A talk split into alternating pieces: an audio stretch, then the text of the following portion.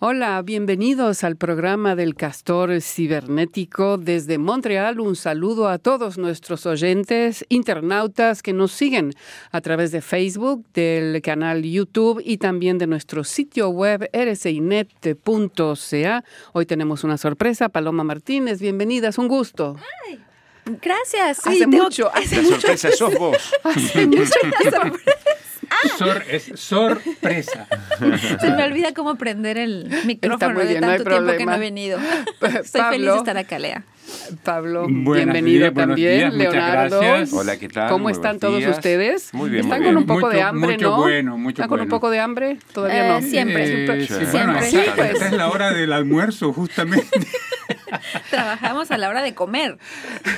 Qué barbaridad, es que nos pagan extra por eso. Bueno, Mm, sin me comentarios. estaba acordando porque he visto una fotografía hoy en Radio Canadá, el servicio en lengua francesa, y me acordaba de un viejo profesor que solíamos tener en la universidad, y yo y vos, Pablo, que era Claudie Charon, Ah, nuestro sí. profesor, querido metodología. profesor de metodología, excelente profesor. Y me acordé hace tantos años ya, en una, llegaba fin de año, y él dijo, ¿qué les parece si hacemos el examen en mi casa? en vez de venir a la universidad. Qué buena Entonces idea. todo el mundo dijo que claro que sí y había que llevar un plato. Había que llevar un Con plato. comida adentro. y Con comida, Con comida, sí. sí, sí. Había, había que llevar alcohol. Pues que cada uno llevara su plato para que le sirviera. Entonces era como un potluck, digamos, ¿no? Cada uno llevaba su plato. También había mucho olor a marihuana, me acuerdo en esa época, y eso que todavía no estaba Legalizada. Legalizada. Bueno, hoy está. Y me sorprendió un plato en particular y que todo el mundo lo comentaba, que era, era un alumno, un compañero del Lac Saint-Jean. Y había llevado la famosa tourtière, que es una tarta de carne, se podría decir. Sí, que de tiene esa región de Quebec. De esa región que es famosísima y que tiene tres capas de carne diferentes. Yo me acuerdo que, había, que él había explicado que era el ars, alce, Ajá. llevaba alce, llevaba veau, el ternera, Ternera. y no me acuerdo la otra carne, pero en todo caso es todo Cari- eso. Caribú creo que es. Ese ¿no? es el alce, ¿Es ¿no? el alce? Ese es el alce. Sí, son, alce. Ese es son- el alce. son tres tipos indistintos de Sí, carne. sí. O sea, puede ser carne de animal silvestre, como puede ser. No, pero tiene una eh, receta ternero, típica sí. la de Saint-Jean. Son, yo sé que son Sí. tres carnes porque todavía me quedó grabado. Ah, canar, dice. Sí, puede ser el pato. Sí, del pato. Del pato. Ahí dice nuestra colega que está detrás, ahí controlando los... Chantal siempre Sí, Chantal controlando todo. los, manejando los, los botones técnicos. Gracias, Chantal. Y entonces me acordé de eso hoy, ahora, y me dio hambre porque justamente se hizo en el Lac Saint-Jean, han hecho una tourtière, y ahí va a mostrar eh, Leonardo la foto. No me digas Una- la más grande.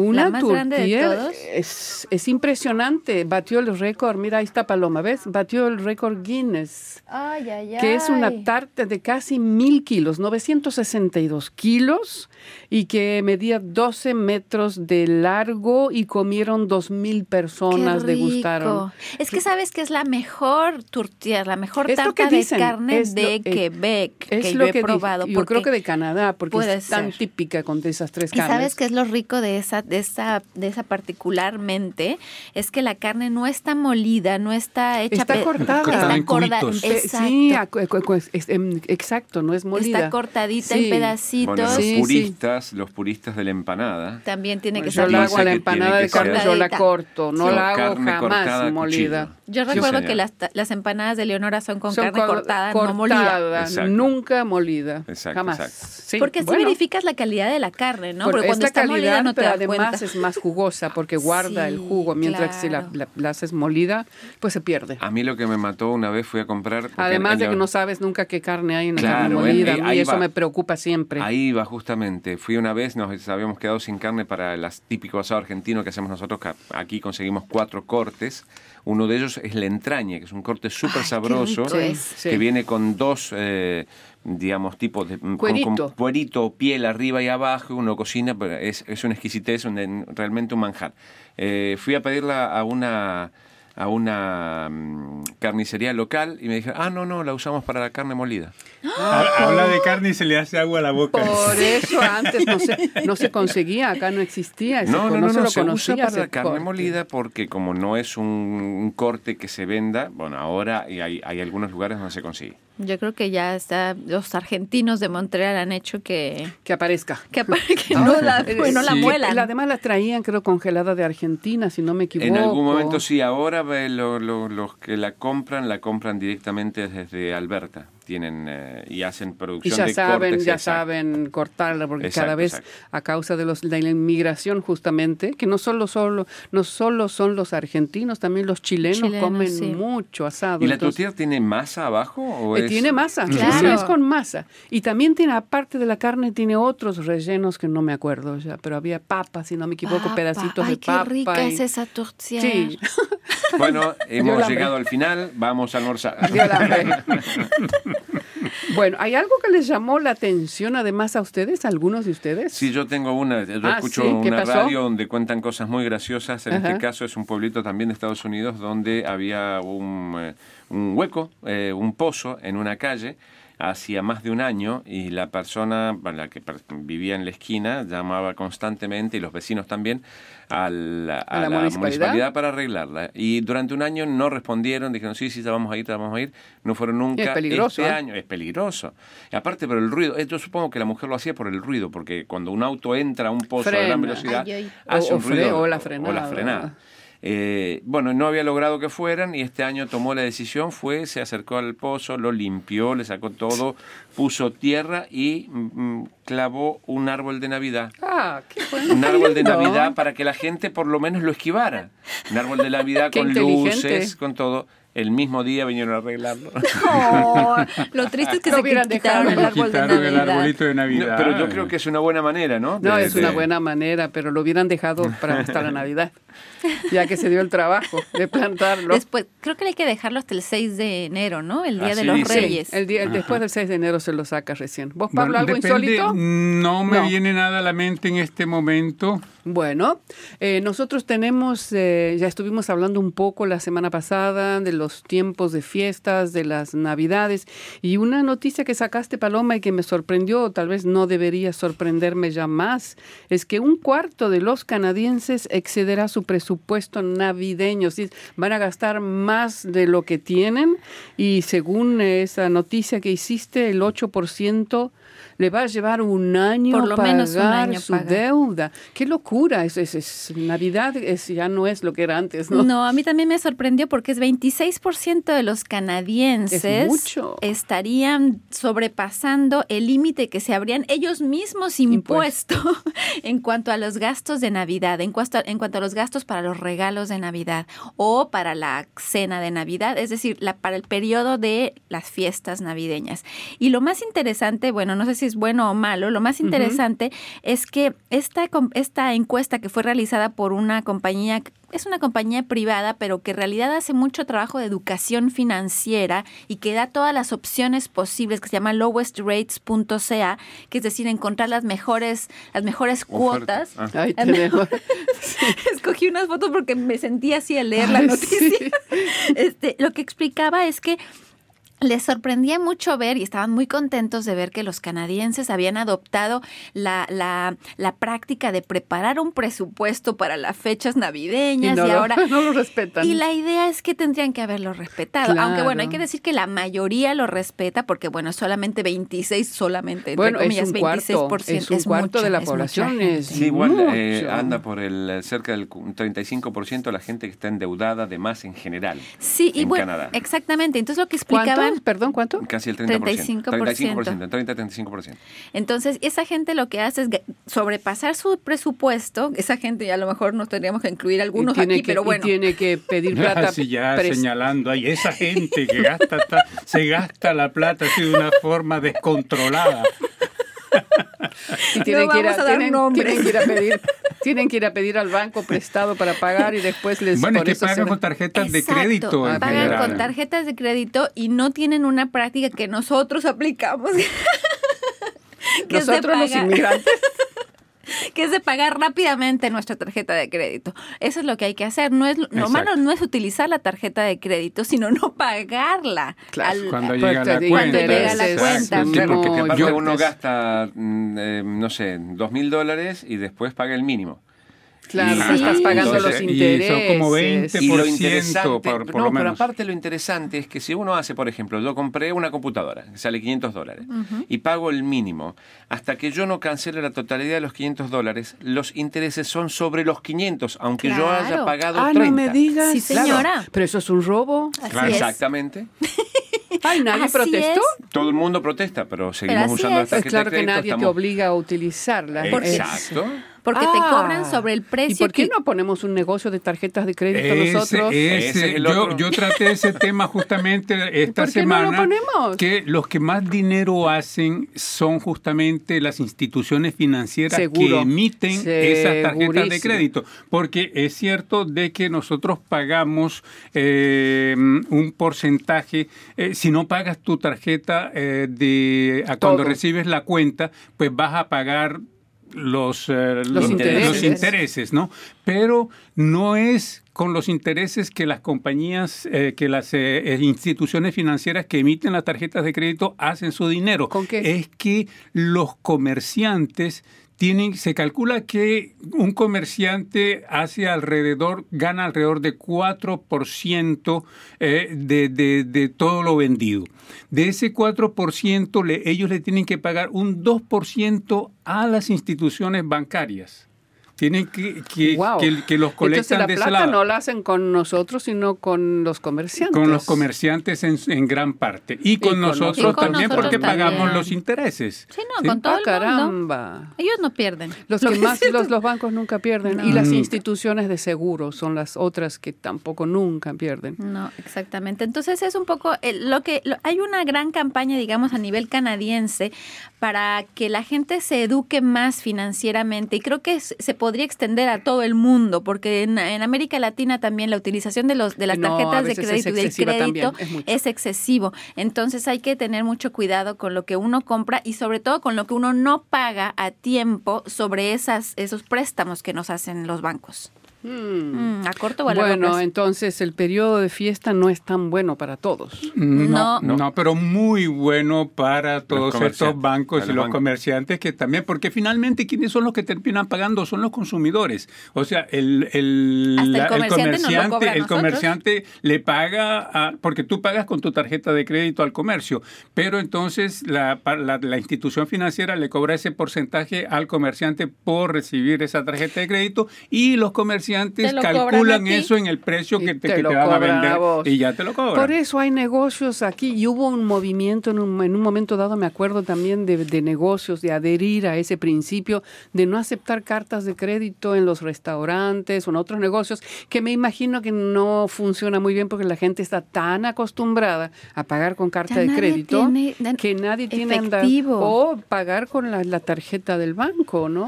Con, con la es- tarjeta de de débito, que es la de de uno. débito, eso sería la solución tal vez, ¿no? Pues, en fin. En realidad la, la solución es eh, hacer las compras eh, con En la función plata de su- que- del en- salario de uno. Claro, en función del dinero que uno tiene. No del dinero que uno cree tener porque tiene cinco tarjetas O de crédito quisiera. O lo que quisiera tener. Eso sería una buena lección para los países que piden préstamos al Fondo Monetario. Por ejemplo, por Imagínate. ejemplo, gaste su propia plata en vez de Gastamos lo que antes. tenemos y lo que no Exacto. tenemos no le pedimos a nadie. Exacto, No exacto. existe. Entonces ahí estarían mucho Yo mejor antes algunos. de llegar a Canadá no tenía tarjeta de crédito, no conocía eso. Es decir, sí Sabía, conocía, existía, sabía que pero- existía, pero en mi familia Pero tampoco antes tenía. también para tener acceso a una carta de crédito Era más difícil, Era, era más difícil. Pero no ahora todo se compra. Si queremos Hoy ir te a la México, están regalando para que te endeudes. si quiero ir a México, tengo que comprar con tarjeta de crédito mis boletos de avión. Tampoco puedo, comp- si quiero rentar un auto, muchas Sí, todo cosas vienen con, con- la tarjeta de crédito. Claro. Le, le re- requiere sí, uno sí, una sí, sí. Entonces te han, nos han trampeado. Sí, señora. a- aunque si eres disciplinado, yo pago absolutamente ¿Ves? todo con tarjeta de crédito. Porque hasta, te da, hasta, sí. hasta aquí en la, Pero en la pagas a fin cafetería. de paga. mes cuando pero llega. a fin de año, a fin de año, a fin de mes, cuando llega la cuenta, la pago completa. Claro. Yo solo Entonces aprendí de me, me retribuye, me retribuye. Yo tengo una, una tarjeta un de plan. crédito que me, que me retribuye a mí un, un 1% de, De lo, lo que yo estoy gastando. Sí, entonces Entonces estás ahorrando incluso. eh, Estoy Estás ahorrando ganando. de alguna forma, de tal forma que eh, eso, por ejemplo, me voy a ir a Cuba en la primavera con lo que haya ahorrado con los puntos de la Te tarjeta de crédito. acompañamos, te No te, acompañamos. no te alcanza para dos pasajes. Tres, cuatro. Sí, Ya la somos mujer. dos, ya somos dos. Para, para uno más. Cuatro, pues. Quien dice dos dice cuatro. Bueno, Donde comen en dos, la comen maleta, cuatro. En la maleta de cada uno. Pablo, eh, vos hiciste una noticia que a mí me llamó la atención y es algo que nunca había escuchado hablar. Un boxeador mexicano, Saúl Canelo Álvarez, subió, subió de peso Ay, para entrar queriendo en la perder y él historia. subiendo. Eh, Eso es genial. Sí, sí, sí, exacto. Sí, es, Es- que, es que, que va bueno, contra ustedes saben corriente de nosotras. eh, que pa- eh, los que, a los que les gusta eh, el boxeo saben que las categorías que existen es por Pluma, el peso pe- de pesado. mediano, Ajá. medio liviano, Walter Jr., en fin, un montón. Eh, y el peso depende gallo, exacto, de- del peso, ¿El del peso de, Mosca, peso mosca, Mosca, peso, Peso gallo. mosca, sí, sí. Sí, sí. Ah, qué guay, del bárbaro, peso de- de- de- del, eh, del boxeador. Sí. Entonces, este boxeador, Saúl, el Canelo Álvarez, decidió, tomó la decisión de aumentar dos kilos de peso para subir de categoría, para ir a desafiar al campeón de esa categoría, que es un inglés que se llama eh, Rocky, Rocky. Fielding. ¿No le habrá Rocky costado trabajo? Subir dos Los kilos es no muy nada, Se fácil. come Ya, pasta sí, una pero- semana y No, chao. el tema es subir dos kilos de músculo, porque él no subió dos kilos de grasa. Ah. No es que Ah. comió, no es que comió un par de asados, tomó cerveza, Paloma. vino tinto y después una tor- torta de chocolate. No, no, no, no. Sí, y, y, y por qué, ¿y por qué todo ese esfuerzo? Porque él ya es campeón en, en mundial en dos categorías Ah, y eso. quiere ir ahora a pelear con este campeón de los medianos eh, ligeros eh, para ser campeón mundial En tres categorías que eh, forma una especie de club selecto mexicano en el cual ya Estos están mexicanos Julio. Julio César Chávez, Marco Antonio Barrera y Juan Manuel Márquez, que Sí. fueron campeones En en tres categorías. categorías, ¿Cómo les gusta a los Wow. mexicanos subir de peso? Mm. eh? Entonces, pues él hizo eso y el combate es este sábado, el 15, en- Mañana. mañana Oh. en, el, eh, en el Madison Square Garden de Nueva York. Así de que Wow, es, eh, toda una señora pelea. se sabrá mañana, sí, pero eh, a pesar de todo, su, eh, su promotor, su entrenador, que es otro ex boxeador, se llama Oscar de la Hoya, y dice... conocido. Oscar de la Exacto, Hoya. entonces, y, y él dice que, bueno, que no va a ser fácil, no va a ser fácil para el Canelo esta pelea porque el inglés, el Rocky Field- eh, Fielding, es, Es un gran campeón. Es un, es un golpeador, es un duro más alto que él y, y- y está en su categoría. Ay, a mí me dan miedo que los que A los no manden al Ahí, se, hospital. ahí se ve una, en la imagen. Hace poco murió altura Sí, uno, no, Stevenson, no murió. ahí, ven, ahí ven la diferencia de altura Ah. de- entre, entre Fielding a la derecha y el, eh, el mexicano. Pero es que no es como, no es como Canelo el Álvarez. hockey sobre hielo que uno dice son, son más bajitos, pero esos bajitos tienen una habilidad para, para irse. Puede ir a golpearlo en, en lugares estratégicos, eh, pero no, eso está prohibido. Ah, bueno. No, a mí me encantó hablando de eso, de- después de la persona que casi muere, que quedó en coma. Stevenson. Stevenson. Beckense, ¿no? Lo que, no sé quién me contó que había visto, no sé si fuiste vos, Pablo, Sí, que sí, había sí, de un escuchado a un médico hablando, diciendo que esta sociedad está de la cabeza, completamente loca, porque en las reglas del box está Completamente prohibido prohibido. pegar en los genitales, pero que le peguen en la cabeza a uno no hay ningún problema, o sea, dejarlo Ah, tonto, sí, pero que sí. pueda tener, pueda seguir teniendo sexo. Por ejemplo. él decía, Sí, pero él si así decía está este- tonto ya es más difícil la Este cosa. médico decía que una sociedad en la que eh, se permite que eh, se golpee El eh, que, el cerebro y que te provoque una conmoción cerebral, porque el knockout es, Es eso, es ¿no? eso, es una conmoción cerebral. Y dice que te protege, que te protege la- eh, los genitales, pero que no te protege la cabeza. Es una sociedad que- tiene que- sentido, que- ¿no? en la que algo anda mal. Me Sí, hizo yo, acordar- Me hizo acordar el chiste de aquella que lo- los, los hombres que se ponían, las mujeres que se ponen prótesis eh, mamarias y los hombres que toman Viagra y dentro de 30 años no se van a acordar para qué, pero van a tener los, los pechos bien paraditos y una muy buena erección. ¿Y, y ahora qué Pero hacemos? ¿Y ahora qué hacemos? O sea, la memoria, el ¿Y para cerebro no esto? importa, pero que el Viagra y los pechos paraditos. Eh, Ah. Bueno, mi, cada vez que mi hijo, cualquier deporte así de, de contacto Violento. es... es, es eh, Bueno, el hockey también. Sí, mi hijo juega hockey. Lo bueno es que no juega, no es tan bueno como para jugar en una categoría en la que haya, haya contacto, porque Ok. él está en la categoría A, pero si fuera doble A o doble B o Ya, doble C, sí, hay contacto, banca, sí. porque es, es, ella es un joven de 15 años, entonces te imaginas en esa categoría, a partir de la categoría midget, que es la casi última antes de la última, pues... eh, Antes de eh, hacerte profesional, ¿o qué? antes de, bueno, si, si O tienes las universitario, o en los habilidades, sí, exacto. ok. En esa categoría, como están tan grandes, pues hay una, es una categoría que va de los 15 a los 18 años. Y a veces hay diferencias entre chicos de di- 15, Sí, 18 seguro. años Ah, en mucha, el tamaño, en la fuerza, en el músculo. Entonces yo estoy muy contenta que no sea tan, tan bueno. Es, es, es, es un deporte, es un deporte violento. Eso estoy. eh, Y eh, incluso cuando no es, tienen contacto, o- algunos de los equipos son, están entrenados para ir a, a entrar en, en contacto con ellos porque no les quieren permitir hacer goles, es, es normal. Y como va muy rápido el hockey sobre hielo, el problema principal es la velocidad a la que Claro, se mueven. claro. Porque si fue el, el- mi- o sea, otros deportes también, pero ese va muy no, rápido. el hockey va muy rápido. Sí, entonces. Eh, no, bueno, en fin. Eh, ¿Hay algún mensaje o algo? No, ¿no? No, no, no, no tenemos todavía Muy mensajes. ¿Nadie nos escucha? Parece que no.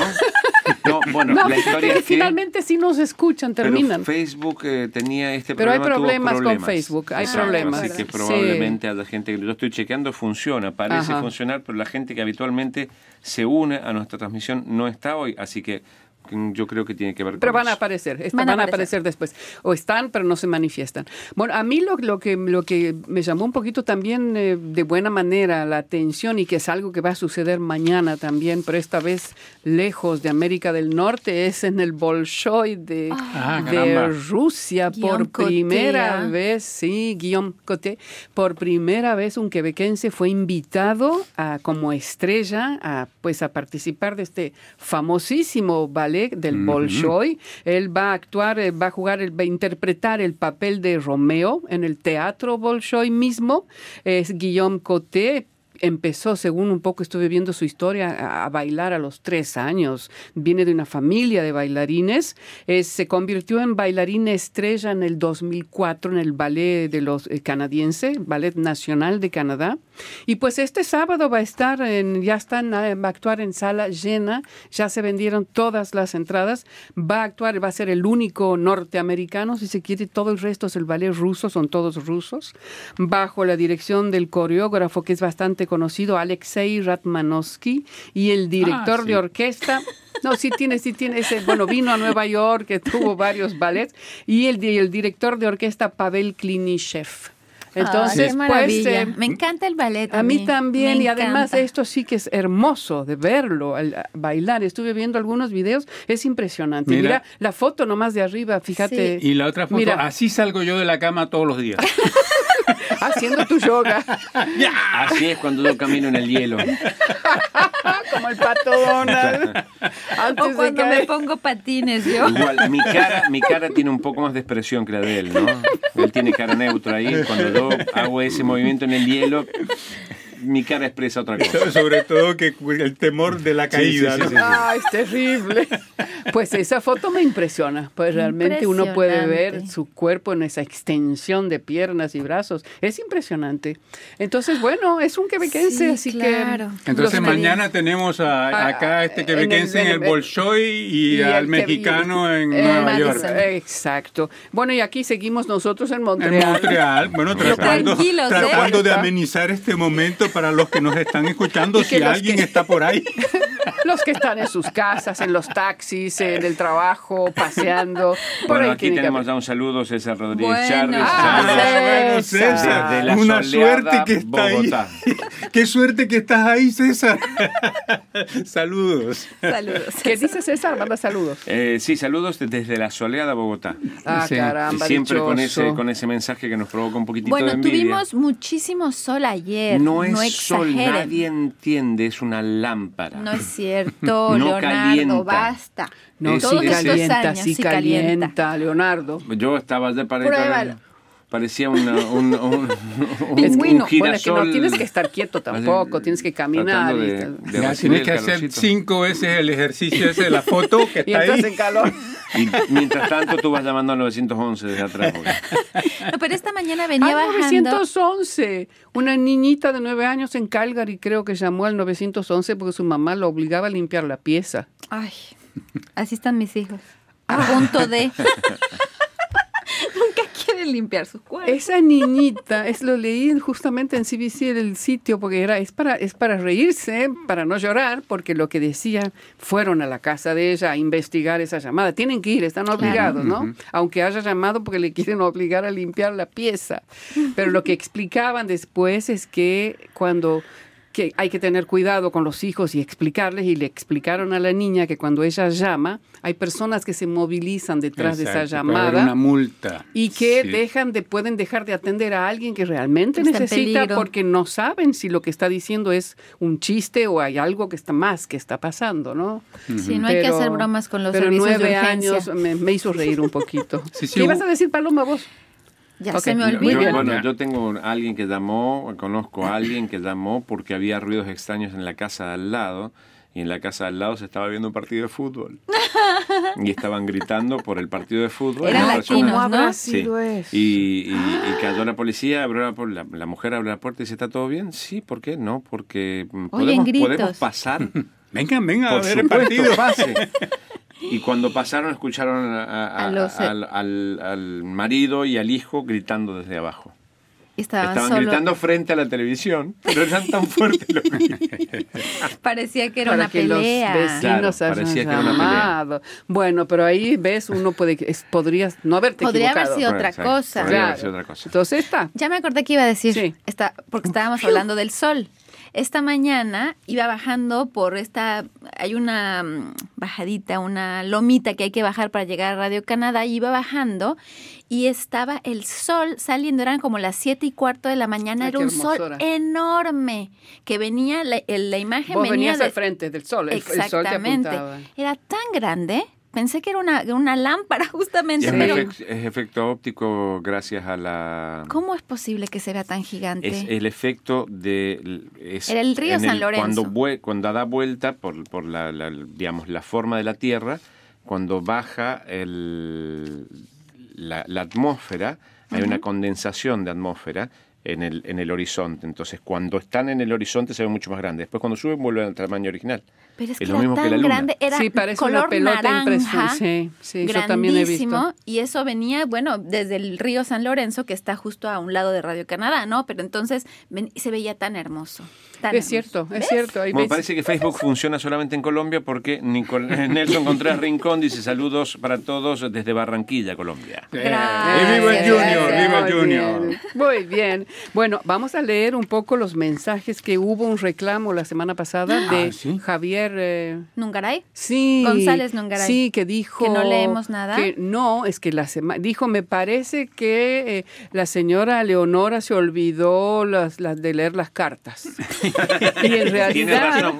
En realidad tenía razón, pero, Pero no es que me todos. olvidé. No, no, no. El tema es que me olvidé de traer la carpeta con Ah, las. cierto. con Ah, las- sí, sí, sí, sí, Sí, sí, sí. con las. eh, Pensamos con que las- nadie se iba a dar cuenta, pero Sí, entonces hoy la puse, apenas llegué la puse, ha visto Javier, ya sabes. Entonces estaba atento, Javier. Vamos entonces con eh, los mensajes. Sí, yo aquí tengo uno que dice jóvenes con esquizofrenia en Canadá, faltos de tratamiento, consecuencias. Y Alex nos dice, ¿es posible que un hombre con esquizofrenia se cure y es eh, hereditaria? Se dice que al padre de mi hija se le diagnosticó esquizofrenia, que cometió ciertos crímenes en México y estuvo internado en Canadá. Ah, caramba. Pero como su familia es adinerada, no le hicieron nada. Ah. Ahora tengo miedo porque a fuerza quiere que mi hija se quede con él y también temo por la seguridad de mi actual familia, sobre todo de mi pequeño de casi cuatro meses. Podrían ayudarme. Lamentablemente no podemos No. eh, No, eh, no ayudar es, de ninguna manera, pero bueno, es, es bastante eh, complicado el tema de la esquizofrenia hoy en día.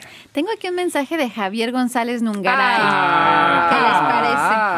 Ajá, ¿Está en línea, Javier? No, sabemos, No a sabemos. ver. Ok. Ahí me Estoy fijo. leyendo tu mensaje. Naufragio de un barco de migrantes deja nueve, mu- nueve muertos y 25 desaparecidos. Y Javier con- eh, comenta, de acuerdo a los datos proporcionados por la ONU, 1.650.000 migrantes han migrado a la Unión Europea en los años 2015, 2016 y 2017. Es una cantidad muy considerable.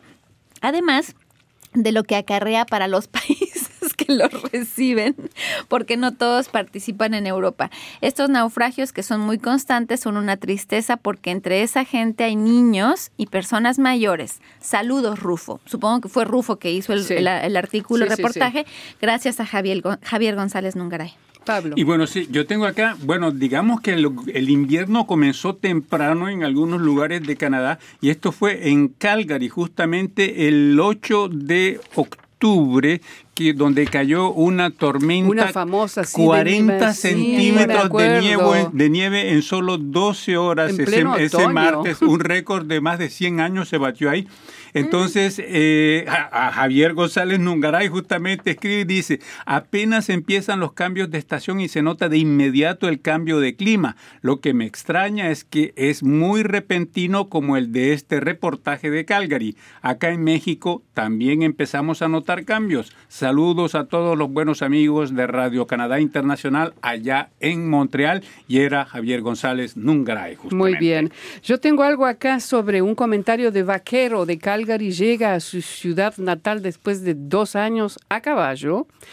Me Ajá. acuerdo de esto y es Aníbal con H que dice a- a- H al final y al inicio. Dice, qué magnífico viaje a caballo. Soy de Argentina y también realizo marchas a caballo. Es una cosa fantástica para los que gustamos de la aventura al aire libre y de los caballos. Y yo me acuerdo de, este, de esta nota que fue hace mucho tiempo ya y que era un brasileño que vivía en Calgary había llegado a Canadá de niño eh, y eh, vivía creo que en el oeste canadiense, en Calgary. Sí, Sí, Calgary Eh, tiene sí. también una relación especial con, con los y, caballos. ¿no? y se, claro, y se hizo aquí. el viaje desde Calgary hasta Brasil, no sé cuál es la A ciudad. caballo.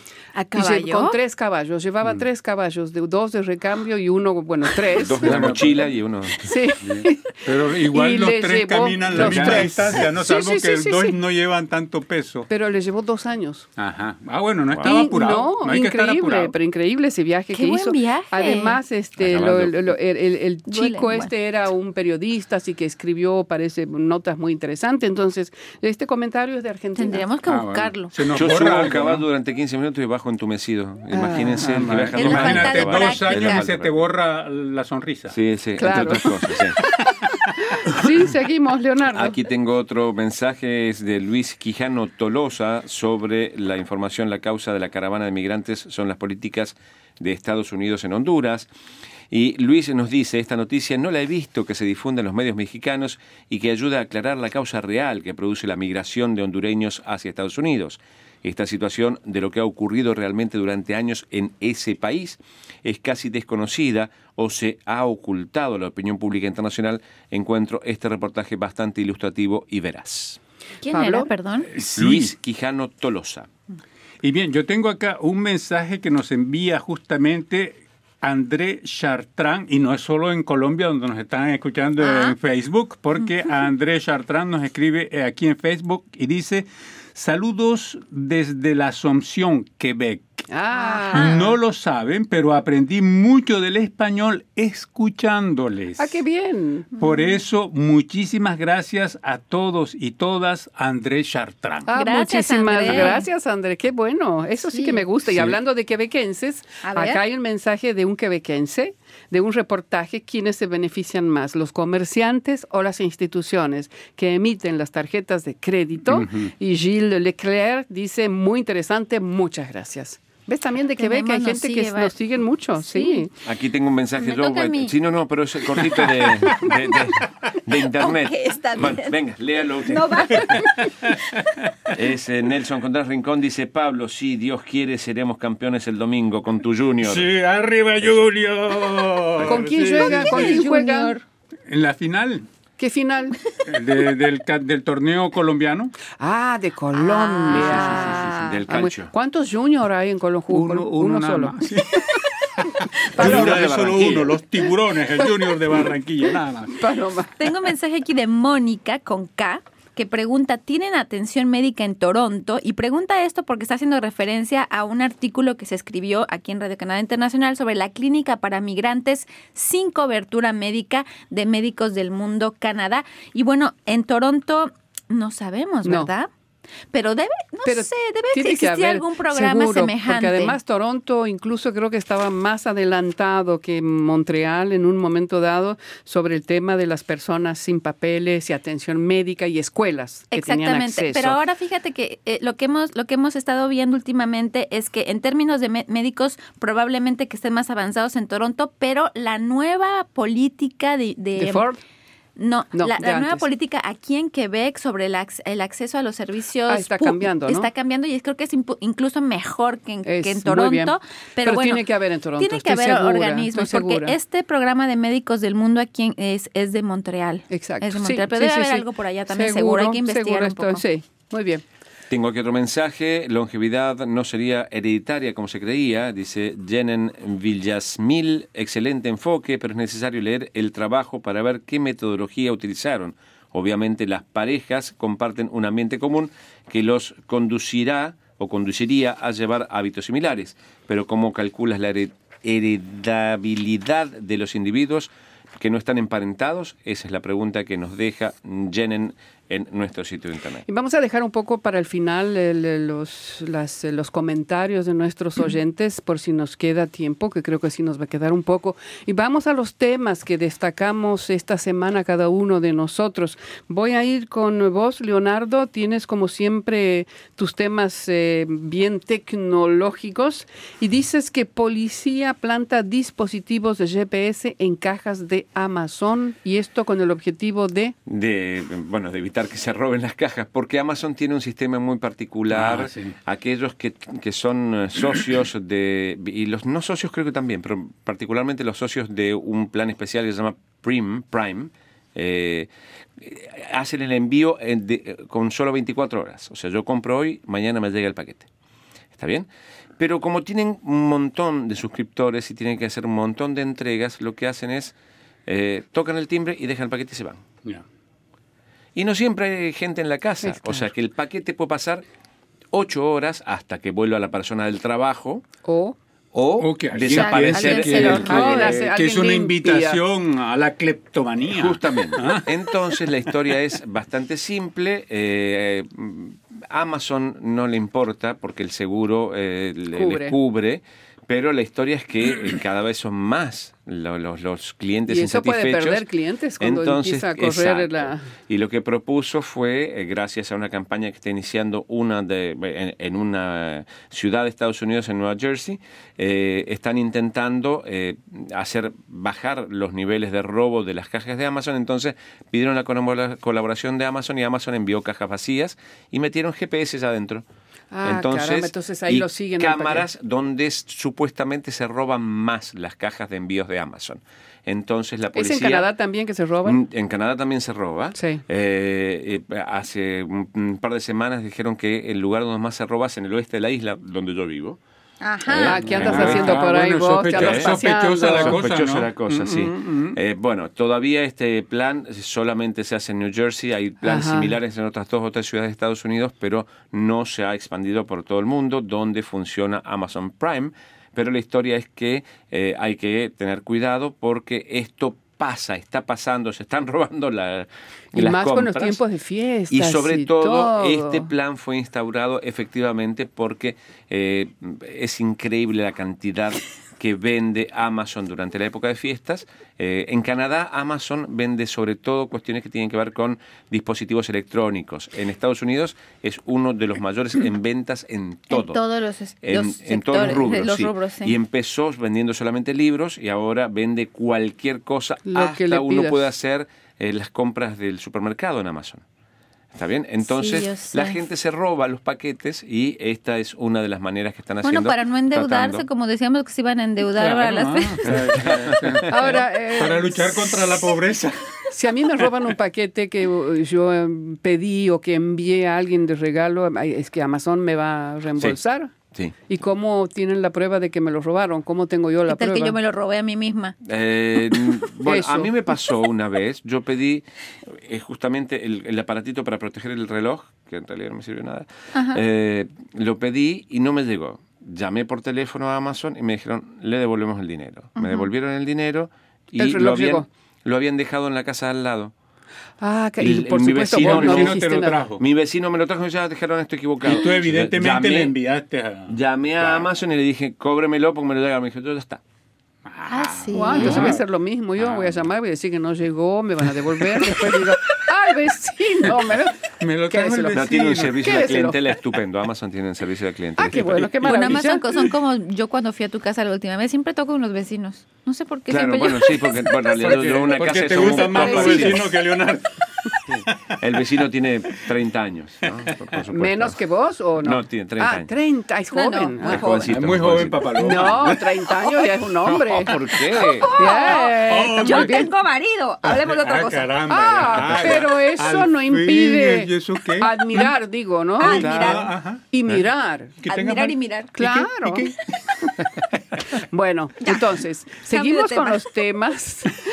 Pablo, vos estás presentando una, una, un, em, una remera o una vestimenta bien eh, particular fabricada por una compañía quebequense y que además esta vestimenta ya fue al espacio también. ¿De qué se trata? Exacto, pues Está eh, ahorita. está en Está. este mismo en el espacio, va a durar va, va a durar allá seis meses y medio porque esta la está vistiendo de David Saint-Jacques, que es este El astronauta. astronauta. canadiense que salió la semana pasada hacia, hacia la Estación Espacial Internacional. Y bueno, no tenía conocimiento yo de esta empresa, de esta compañía quebequense que, em, que fabrica ropa inteligente.